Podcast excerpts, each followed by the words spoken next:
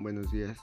Hoy hablaremos de una de las disciplinas filosóficas, que es la lógica, ya que la lógica es una disciplina que consiste en el estudio de los procedimientos formales de la razón, ya que esto significa que la misma se abocará a intentar reconocer qué tipo de procedimientos son los correctos al lugar de razonar. Su existencia se remonta a la antigüedad en el seno del nacimiento de la filosofía.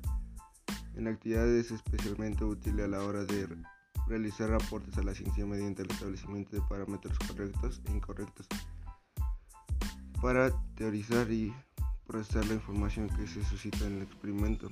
Como se ha sugerido, la lógica tiene una larga trayectoria entre nosotros. Sus comienzos se remontan a la Grecia clásica, cuna de la filosofía y de nuestra civilización occidental.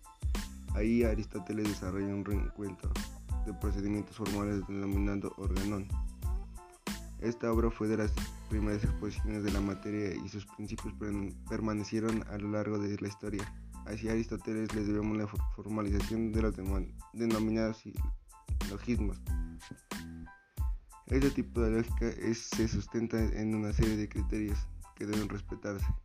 Uno de estos criterios es el principio de no contradicción, que establece que es imposible la veracidad a la vez de dos enunciados contradictorios. El segundo es criterios, establece que existe identidad de un enunciado con respecto a sí mismo. Y finalmente el tercero, así que, así, que afirma que entre nosotros enunciados contrarios, uno de los mismos debe considerarse verdadero. Esto es así por la posibilidad que existe una tercera variable. La lógica que se sostiene en estos criterios a principios de se denominan lógicas clásicas. Por otra parte, las que se mantienen al margen de los mismos se conocen como no clásicas. Según el contexto, unas pueden ser más útiles que otras.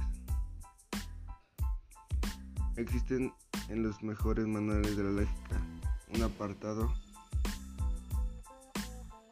destinado a, a reconocer procedimientos impropios desde el punto de vista lógico ya que son las denominadas falacias, formas incorrectas de razonamiento que generan confusiones y consecuencias de una falta de rigor analítico.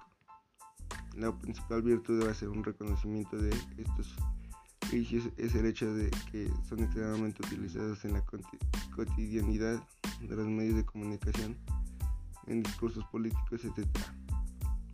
Estas, estas formas impropias de razonar se dividen dos falacias formales y falacias informales, ya que en la actualidad el estudio de la lógica sigue teniendo una enorme vigencia por sus implicaciones en el campo de las ciencias, tanto formales como experimentales, ya que continuamente surgen nuevos aportes que intentan abrir cambios para, para nuevas formas de pensar.